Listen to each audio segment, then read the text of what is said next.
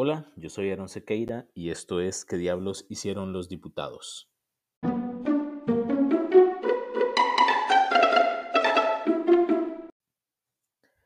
Estamos al lunes 12 de abril y bueno, yo sé que hace días de días, hace no sé cuántas semanas, eh, no grababa ningún episodio nuevo, pero bueno, yo creo que hoy eh, vale la pena porque eh, fue un día movido especialmente para un diputado.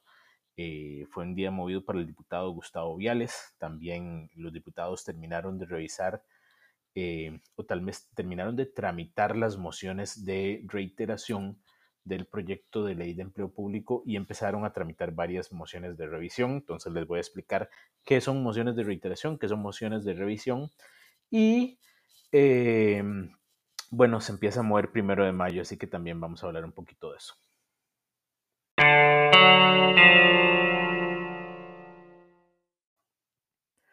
Bueno, y para entrar en materia, eh, tengo que decirles que el día estuvo un poco movido para el diputado Gustavo Viales, culpa en parte de, la, de una publicación que se dio el fin de semana en Diario Extra, eh, y culpa en parte por el uso que el diputado Pedro Muñoz de la Unidad Social Cristiana, aspirante a la candidatura presidencial de ese partido, hizo de esa nota.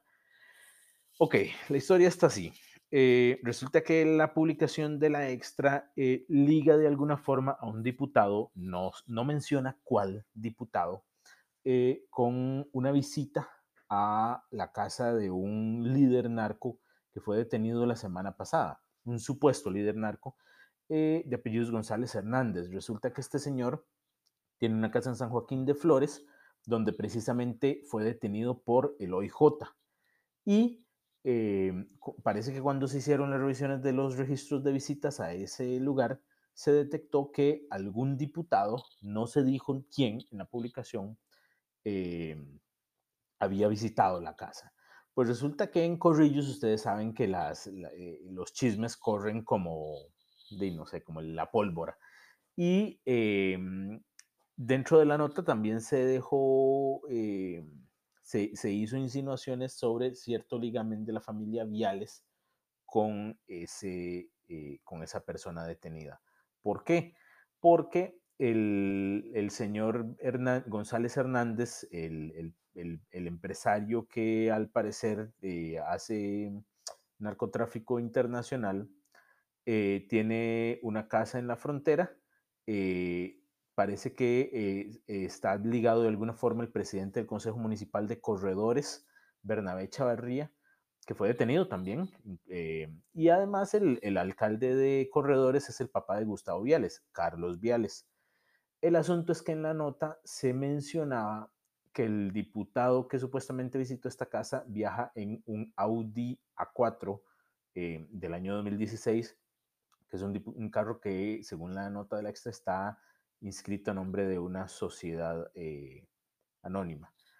Eh, el punto es que, bueno, se menciona mucho a la familia Viales. El papá es el alcalde del cantón donde, donde, donde se detuvo incluso al, al presidente del consejo municipal y bueno, eso, eso como que dejaba ver que de alguna forma quería, se quería implicar al diputado Viales. El asunto es que desde anoche el, eh, mm, el, diputado social cristiano eh, Pedro Muñoz asumió, eh, yo no sé si él tiene pruebas, no, no dijo que tuviera pruebas, pero asumió que el diputado que había visitado a e, la casa de ese supuesto líder narco era Viales y dijo que iba a pedir la cabeza del diputado de la comisión que preside. Ok, el punto es que la comisión que preside Gustavo Viales Villegas es la Comisión de Seguridad y Narcotráfico. Entonces, pues sí es cierto que si, al fin y al cabo se determinara que es el diputado Viales el, que hizo esas visitas, pues se vería muy feo que el presidente de la Comisión de Narcotráfico de la Asamblea sea el diputado que pasó por ahí. Eh, el punto es que, bueno, Pedro Muñoz no tenía las pruebas para hacer dicha acusación ni pedir la cabeza. Eh, si tienen bastante razón los diputados Luis Ramón Carranza y José María Villalta, que en el plenario vinieron a decir que, que pues, la publicación cuando dice un diputado lo deja muy en el aire, entonces puede ser cualquiera de ellos, cualquiera de ellos. Eh, pero bueno, primero vamos a escuchar la acusación que hizo Pedro Muñoz cuando pidió y, la razón por qué pidió esta, esta renuncia. En las redes sociales anoche indiqué que le iba a solicitar al compañero Gustavo Viales que dejara de formar parte de la Comisión de Seguridad y Narcotráfico. Entonces, eh, al final, ¿por qué eh, Pedro Muñoz pide la renuncia de Viales? Básicamente lo que dice, eh, porque no se atreve a señalarlo directamente por esa visita a la casa del líder narco, es que em, la familia Viales tiene mucha influencia en ese cantón, en el cantón de Corredores, y califica al cantón como el epicentro de, eh, de las operaciones de esta banda narco. Eso pues eh, con base en las publicaciones que han hecho varios medios sobre el, sobre el operativo que, que desarmó esa, ese presunto grupo criminal. Pero em, en su intervención eh, Muñoz lo que dice es, el, habla sobre la gran influencia que tiene la, la familia Viales en ese cantón. El epicentro de este tema está sucediendo en el Cantón de Corredores, en la Municipalidad de Corredores, donde sabemos perfectamente que la familia Viales tiene una gran influencia política. Aunque Pedro Muñoz no dijo literalmente que la comisión investigadora eh, sobre seguridad y narcotráfico debía abrir una investigación, eh, como si lo habían dicho eh, Luis Ramón Carranza del PAC y José María Villalta del Frente Amplio, al fin y al cabo cree que lo mejor es que, que Viales sea parte de esa, de esa comisión para que la comisión haga lo propio. Suponemos que lo propio sería eh, que se investigue. El punto es que, bueno, los diputados temerosos de entrar a castigar a otros diputados generalmente tienden a ser muy, a tratar de ser muy prudentes en este tipo de cosas, sobre todo de diputados de la unidad que también, no, no, o sea, su partido no tiene una historia, digamos, demasiado con la cual salir a, ostentar, ¿cierto? Creo que lo prudente debe ser que el compañero Viales Villegas se aparte de esa comisión para que esa comisión actúe de la manera como corresponda en buen derecho.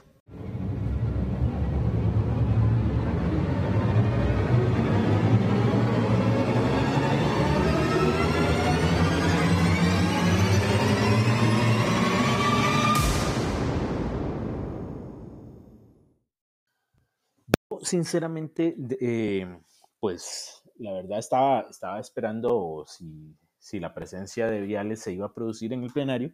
Efectivamente, él llegó. Em, y em, el único que lo aludió personalmente, aquí en la asamblea, en el plenario, tienen una, una maña, una costumbre, por decirlo de forma decente, una costumbre que es que cuando un diputado lo alude a uno, o a ver, a uno no, yo no soy diputado, cuando un diputado alude a otro diputado, entonces hay una costumbre parlamentaria que es que se puede solicitar el uso de la palabra por la alusión. Y como es una intervención por el orden, entonces es una intervención de hasta dos minutos. El diputado eh, Viales eh, respondió, sí le respondió a, a Muñoz y empezó de esta manera.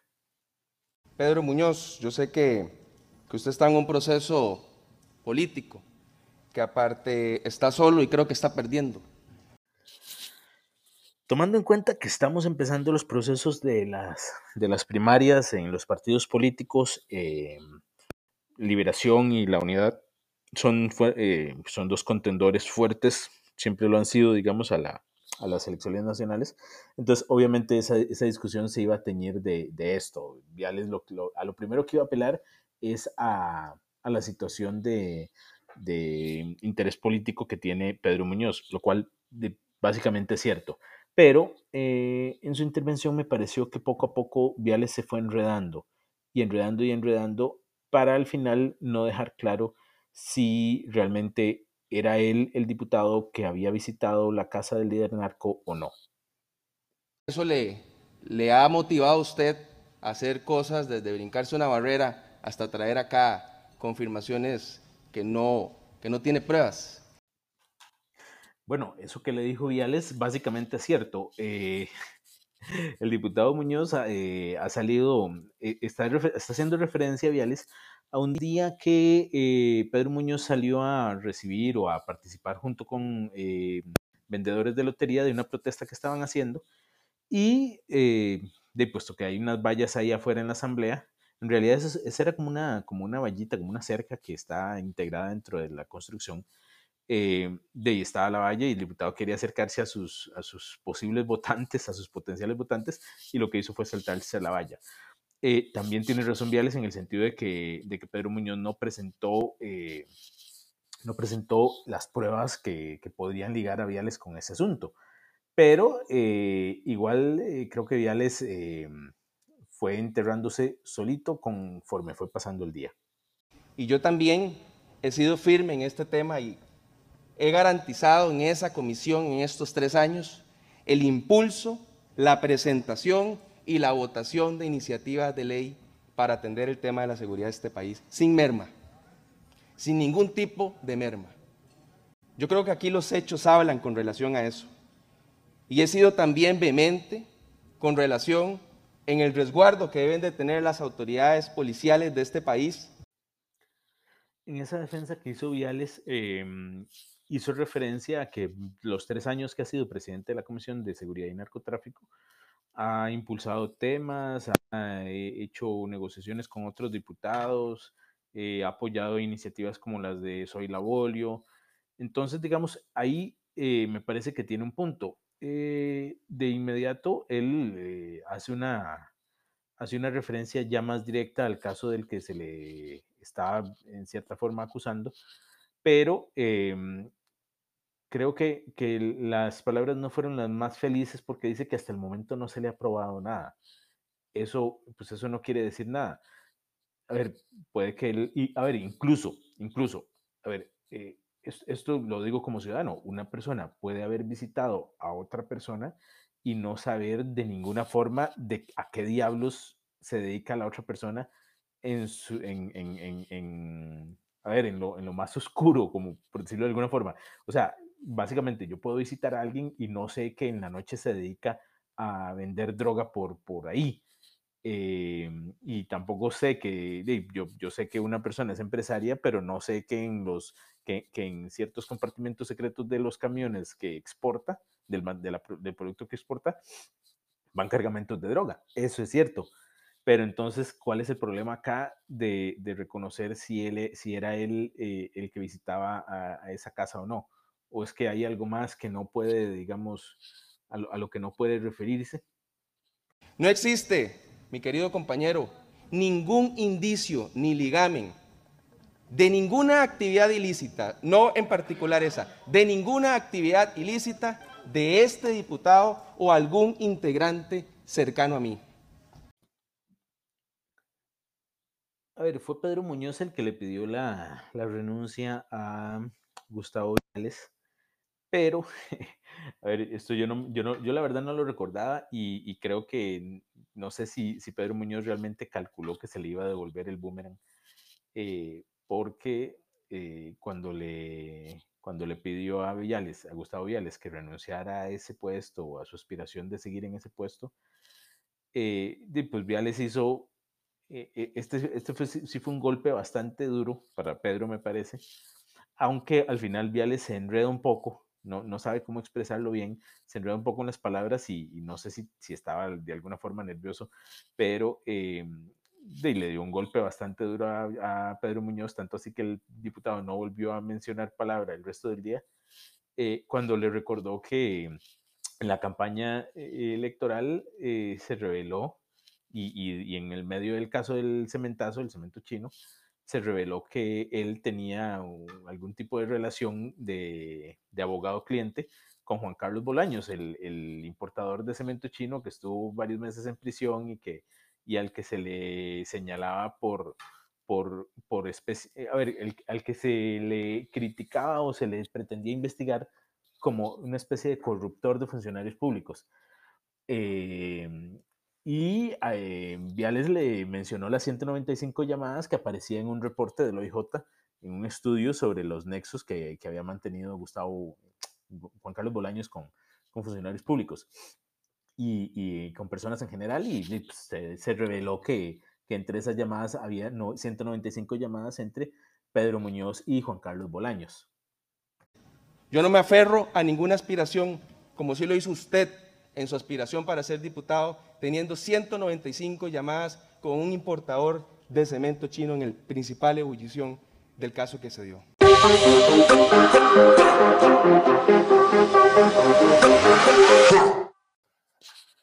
Ahora, amén de que un diputado como, eh, como Pedro Muñoz hace acusaciones sin pruebas y eh, Gustavo Viales evita eh, a toda costa hacer, dar las explicaciones más contundentes y que incluso lo dejen bien parado ante la opinión pública y ante los medios, creo que Villalta dio en el clavo o metió el dedo en la llaga cuando algunos minutos después en medio de la defensa de una moción de reiteración, tomó la palabra para decir que, ok, muy bien el intercambio que había pasado entre los dos diputados, pero que al diputado Viales le había faltado decir literalmente que él no era el diputado que había visitado esa casa. Em, y, ¿Y por qué lo digo? Porque, bueno, muchos nos quedamos con las ganas de saber si era él o no, y, qué decisión tomaría él eh, en todo caso al respecto. Pero sí creo en la aclaración que hizo el diputado Viales Villegas, que faltó aclarar claramente si él era el diputado al que estaba aludiendo esa publicación periodística o no. Y me parece que esa aclaración es necesaria para tranquilidad también de todos aquí en el plenario. Entonces, eh, al final creo que José María Villalta le da, a ver, le, le, pone el micrófono en la boca a Viales y Viales simplemente se hizo loco. Eh, yo hice lo propio. Eh, vine a la asamblea para, eh, para determinar qué era lo que, lo que podría decir el diputado Viales, para preguntarle directamente, ojalá frente a frente como, como, como un funcionario público tiene que atender a la prensa. Em, cuando le pedí que saliera del plenario, no lo hizo. Pero bueno, antes, antes de, contarles las respuestas que él me dio, em, voy, voy, voy, a ponerles otra vez eh, otra parte del audio de Villalta para que ustedes escuchen qué fue lo que le dijo Villalta a Viales que era importante respecto a su, a, sus explicaciones. Eh, el diputado Viales dijo que pues, no se había demostrado ciertamente un ligamen suyo y eso es cierto, no se ha demostrado todavía, pero, pero sí creo que esa aclaración faltó. Si el diputado que visitó a este presunto, a este investigado, es eh, al que hace referencia la publicación es o no es eh, el diputado aludido directamente por el diputado Muñoz Fonseca, creo que esa aclaración es necesaria para, para tener tranquilidad y al menos es lo que, lo que está preguntando mucha gente.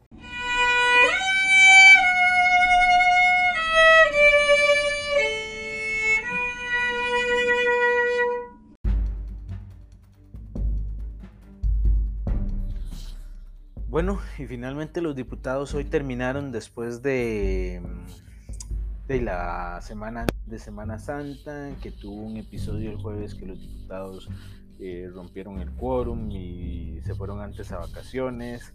Luego la semana pasada que tuvimos emocionantes jornadas donde solo un diputado hablaba, hablaba, hablaba, hablaba durante horas. Eh, finalmente llegamos al final de las mociones de reiteración, pero bueno, el asunto no se ha acabado. Ok, eh, ¿qué es una moción de reiteración? Yo sé que ya muchos deben estar hartos de estar oyendo esto y muchos de los que oigan esto, si es que llegaron hasta acá, saben que diablos es una moción de reiteración. Ok, los, los, los proyectos de ley pueden recibir mociones en varias etapas. Una de ellas es en comisión, antes de que el proyecto se dictamine, reciben mociones de fondo eh, hay mociones de orden de todo tipo. Generalmente los, mega tipos de mociones son mociones de fondo y mociones de orden. Ok, en la comisión para cambiar un proyecto de ley se presentan mociones de fondo, ya se, luego se dictamina y el proyecto llega a plenario. Cuando llega a plenario todavía hay oportunidad de que los diputados hagan o ejerzan su derecho de enmienda, o sea, su derecho de cambiar un proyecto de ley. Eso se aplica mediante dos días o dos turnos, dos eh, chances de presentar mociones de fondo. Entonces, eso es primer día, segundo día. No son días eh, naturales, son días legislativos que pueden durar varios días. Entonces, el primer día los diputados vienen, presentan N cantidad de mociones de fondo. El plenario manda esas mociones de fondo. En el momento en que el presidente diga, bueno, llegamos a este proyecto, resulta que tiene 100, 200, 300 mociones de fondo, van para la comisión. La comisión las, las tramita en los días que sea necesario tramitarlas, estas mociones de fondo, aprueba, rechaza, etcétera, etcétera, y envía un informe al plenario sobre las mociones que se aprobaron. Eh, luego de que se quema un día o un tiempo, un chance de mociones de fondo, eh, el plenario recibe otra vez eh, mociones de fondo en segundo día. Pasa lo mismo si se presentan 200, 300 mociones, como en el caso de empleo público, se van a la comisión, eh, la comisión tramita todas esas X o N mociones de fondo y remite al plenario un informe sobre las mociones aprobadas y las mociones rechazadas. Todavía después de eso hay otro chance de eh, tramitar mociones, pero en ese chance, que se llaman mociones de reiteración, según las, las regula el, el artículo 138 del reglamento, las mociones que se pueden reiterar o volver a presentar en el plenario son las mociones de fondo que se habían rechazado en los dos días de mociones de fondo anteriores. Entonces, ¿qué es lo que pasó? Que aquí se habían rechazado tantas mociones de fondo en el trámite en la comisión que se pudieron reiterar 352 mociones. Es más, se pueden reiterar más, pero bueno, eh, muchas de ellas también se agruparon, etcétera, etcétera. O sea, se agruparon en el sentido de que todas trataban, qué sé yo, había 20 mociones que trataban sobre el mismo artículo y decían más o menos lo mismo. Eh, entonces se agrupaban y se discutían en un mismo acto y se votaban en, momentos diferentes, o sea, se votaban en actos de votación diferentes. Después de varios días de, de discusión y de habladera ahí en el plenario y después de, mucho pleito, incluso un pleito horrible, horrible a entender político, digamos, horrible que se dio entre el PAC el jueves, eh, donde se acusaron de, de, de, quién habla en nombre del gobierno, quién habla, no, de quién es el proyecto de, de, empleo público, quién habla a nombre del PAC y quién no. Entonces, y, que, y, después quedaron muy feos con protagonistas como Welmer Ramos, y Víctor Morales Mora, Enrique Sánchez y Paola Vega, básicamente. Eh, después de todo eso, pues ya se terminaron las mociones de fondo. Hoy, pues resulta que a la diputada Vega no le gusta mucho lo que, lo que ha publicado La Nación sobre, sobre empleo público, entonces recurrió al, al viejo y, conocido mecanismo tan utilizado por otros amigos suyos como Drago Dolanescu, Eric Rodríguez, de calificar, eh, bueno, yo estoy seguro que otros, muchos en público y otros en privado, eh, de calificar al periódico La Nación como el Pasquín de Llorente. Pero bueno, eso ya es, ya es cosa usual. Igual, digamos, los diputados eh, eventualmente, por más que nos odien, nos odien como periódico y, y algunos incluso en lo personal, pues de eh, igual digamos eh, constituyen fuentes de información y, bueno, yo supongo que muchos no, lo, no se lo tomarán personal, algunos otros sí, pero bueno. Entonces eh, ya se terminaron estas mociones, solamente quedan unas cuantas mociones, bueno, unas cuantas no, unas decenas de mociones de, de revisión. Ok, ¿qué es una moción de revisión? Una moción de revisión es un acto en el que usted propone revisar la votación de una moción anterior. Qué sé yo, mi moción de, de reiteración número 302 se desechó, pues yo puedo presentar una última moción para revisar la votación que había desechado mi propuesta. Entonces, en eso estamos ahora. Eh, según me decía el jefe del PLN, Fernando Chacón, él calcula que no, no se durará mucho esta semana en eso, uno o dos días a lo sumo y ya finalmente podría, digamos, darse por superar todo, la, todo el trámite de, la discusión, de, de, la tramitación del proyecto sobre empleo público y eh, se enviará consultas y finalmente llegará al plenario para la votación, para la discusión por el fondo y votación en primer debate. ¿Qué pasa en la votación por el fondo? Perdón, en la discusión por el fondo. Cada diputado tiene la palabra hasta por 20 minutos, tal como lo establece el reglamento, y puede recibir eh, o, puede que otros dos diputados le ceden la palabra. Si dos diputados le ceden la palabra a un tercero totalmente, ese, tercero puede hablar por toda una hora. Eh, el acto de cesión de la palabra solo puede darse una vez. Digamos, yo le puedo ceder eh, minutos al diputado X una vez, otro puede hacer lo mismo. Entonces, solamente si, si yo le cedo todo mi tiempo al diputado y otro hace lo mismo, entonces el diputado podría tener hasta 60 minutos. Eh, en otros casos puede ser menos. Entonces todavía faltan los discursos eh, que muchos van a querer eh, acaparar en el plenario para que se dé la votación en el primer debate y finalmente que ese proyecto que tanto, que tanto se ha mostrado como una, como la puerta de acceso al acuerdo con el FMI se apruebe acá en la Asamblea.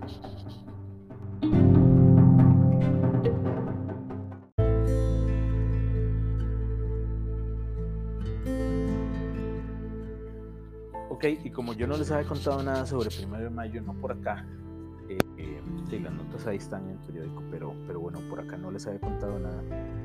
Eh, les digo que eh, que ya viene calentando primero de mayo, ya las fracciones eh, están eligiendo sus jefaturas de fracción, ya se está imponiendo el poder turrialbeño de alguna forma hasta el momento, porque el PAC eh, eligió a la diputada turrialbeña Laura Guido.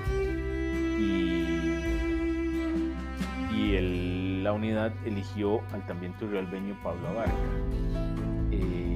pero todo el mundo, o a ver, todo el plenario está esperando o tiene los ojos puestos en Liberación Nacional, no, no por la jefatura, sino porque Liberación Nacional, que bueno, por cierto, podría ser también por una Real para Pablo Valladares, pero no es por eso, es porque Liberación Nacional iba a decidir hoy, ahora lo va a dejar para mañana, la verdad, no sé si tuvo que ver algo el caso de Viales, pero va a dejar para mañana la decisión de, ok, van a votar si aspiran o no a la presidencia legislativa este próximo primero de mayo, y también van a votar, eh, ok, si dicen sí, vamos por la presidencia, van a decir, ok, ¿con quién?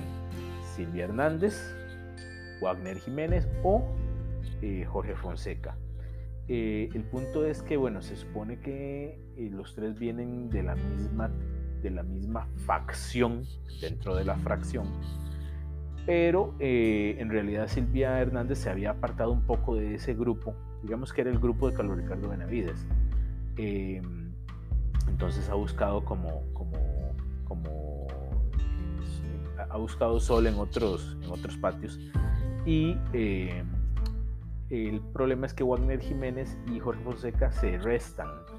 Entiendo, una fuente muy en off me dijo que, eh, que Jorge Fonseca le dijo que, bueno, que si en la primera votación no le iba nada bien, entonces en segundas le iba a dar el apoyo a Wagner Jiménez. Eh, lo que sí es cierto es que la mayoría de las fuentes, digamos que en Corrillos lo que se dice es que la, que tiene más fuerza es eh, Silvia Hernández para este asunto. Además de que Silvia Hernández es bastante cercana a Antonio Álvarez de Santi. Y bueno, de Santi le dio el apoyo a Figueres, entonces como que todo está muy mezclado ahí, la, está mezclándose mucho el tema de la, del proceso interno de, la Convención de Liberación Nacional. Eh, pues bueno, esta semana cuando tenga más que decirles, ahí los, los estaré contactando, les estaré mandando spam de audios, eh, sea por aquí, depende de, cuánto tenga que decirles, o creo que se me fue la mano, eh, sea por acá, por el podcast largo, o sea por el podcast Twitter. espero que esté muy bien, se levanta la sesión. Música